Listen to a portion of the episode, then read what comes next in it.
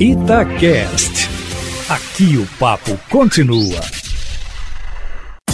Todo esporte com João Vitor Cirilo. No campo, na quadra, na piscina, no tatame, em todos os lugares. E aqui no Itacast.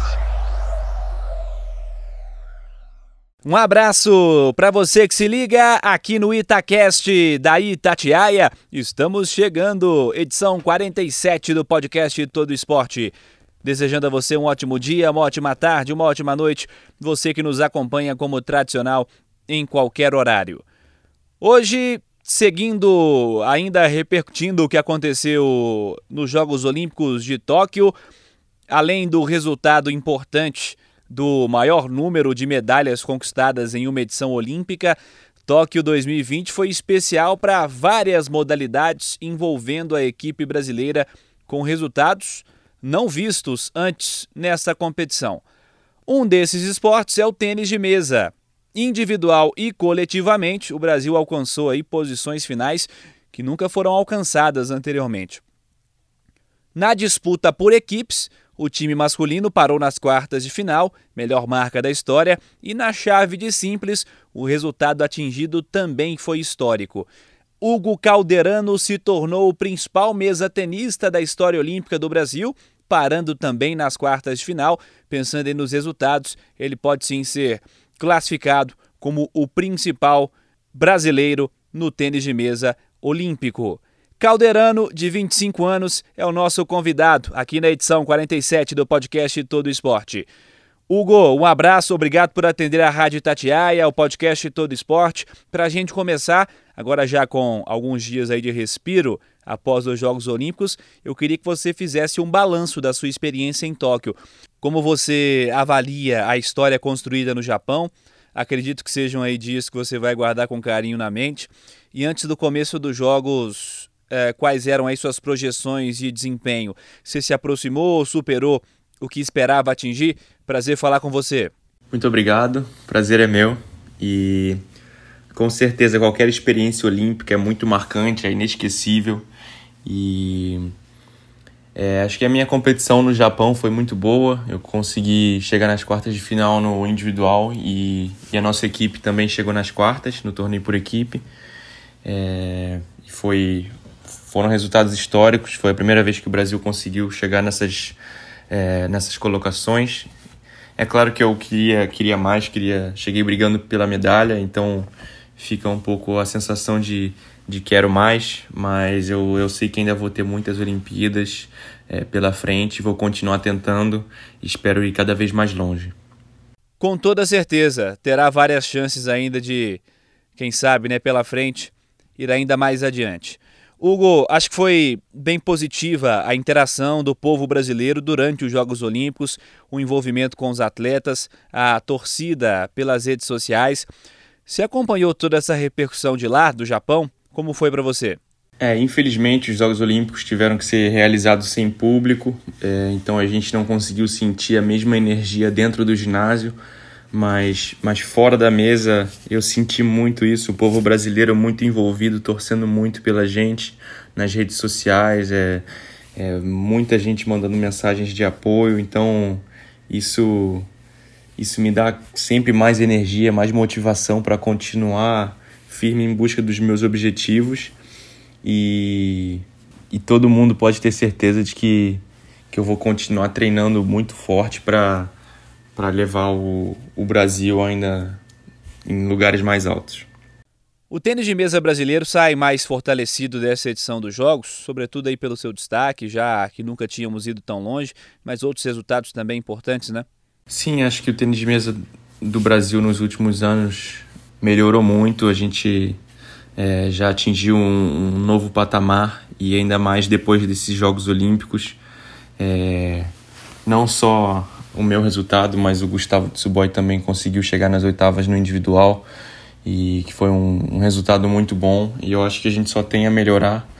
A nossa equipe em geral ainda é uma equipe jovem, então acho que todo mundo vai continuar evoluindo e, e a gente vai continuar colocando o nome do Brasil lá em cima. Caminho de evolução, sem dúvida alguma. E como você avalia a estrutura preparatória para os atletas da modalidade hoje no país? Os profissionais também a formação de atletas, né, categoria de base. É, hoje, infelizmente, não, não é possível é, ser um atleta de alto nível no tênis de mesa morando no Brasil. Então, todos os atletas da seleção e mesmo os atletas mais jovens, categoria juvenil e infantil, já estão morando na Europa, estão tentando se desenvolver na Europa. Mas eu acho que, que o Brasil tem, tem sim bons técnicos, bons, bons atletas e a gente só precisa saber melhor como, como encaixar tudo isso, fazer uma, uma estrutura melhor para que os atletas possam se desenvolver e, e que cheguem na, na categoria adulta com, com chances de, de, de entrar na seleção brasileira e conseguir bons resultados que seja um caminho de gerar essa oportunidade aqui no Brasil para o desenvolvimento, também para a preparação de novos atletas. Calderano, aqui no nosso podcast nós temos também o objetivo de contar histórias de vida e carreira. Eu queria que você nos contasse a sua história. Como e quando o esporte entrou na sua vida, quem foram seus influenciadores, como tudo começou. Aliás, você teve e tem também um envolvimento esportivo em outras modalidades, correto? É, o esporte sempre fez parte da minha vida. Os meus pais e meu avô são professores de educação física, então desde muito pequeno eu já é, gostava muito de esporte, praticava esporte.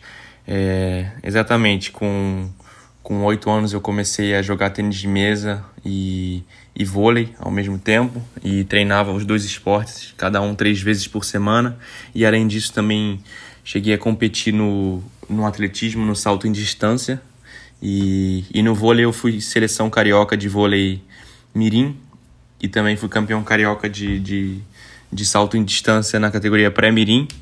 Então sempre gostei muito de esportes, é, mas acho que eu comecei a, a gostar mais de tênis de mesa, principalmente porque é, desde bem novo eu já podia viajar para outros países, conhecer outros lugares, outras pessoas, já fazia parte da seleção brasileira e nos outros esportes nessa, nessa idade ainda não tinha seleção brasileira. Então é, eu acho que eu fui mais atraído pelo tênis de mesa por, por essas razões também. Legal, Hugo, um esportista nato, sem dúvida alguma. Para a gente fechar, eu te agradeço mais uma vez pela gentileza em nos atender, desejo sucesso na sequência da sua carreira e eu quero que você projete o que vem pela frente nesse próximo ciclo. Quais seus principais focos, os seus objetivos nesses próximos três anos? Obrigado mais uma vez por atender a Rádio Itatiaia. Hugo Calderano. Essa é uma pergunta muito boa, é... até porque muita gente acha que esporte só, só, só acontece durante as Olimpíadas, mas na verdade tem muita coisa é, que acontece também nos ciclos olímpicos entre duas Olimpíadas. É, é muita coisa legal, muita coisa interessante. É, nesse ano ainda eu vou jogar o Aberto do Catar no final de setembro e, e o Mundial em Houston também, o Mundial individual que vai ser em novembro. Então queria convidar também o pessoal para continuar torcendo pelo tênis de mesa brasileiro até Paris. Ainda tem Jogos Pan-Americanos também em 2023, então muita coisa aí pela frente. E, e é isso. Também agradeço muito e muito obrigado por me receber.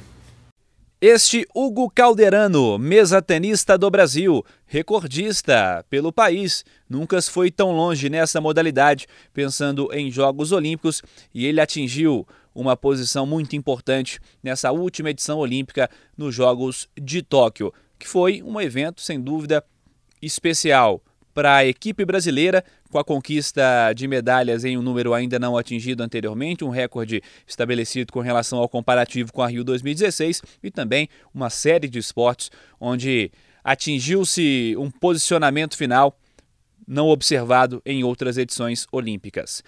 Agradecendo a você que esteve conosco em mais uma edição. Siga participando pelas redes sociais da Itatiaia, Itatiaia, instagram.com.br Itatiaia oficial, pode ser pelas minhas redes sociais também, twitter.com.br João Vitor Cirilo, instagram.com.br João Vitor underline Cirilo.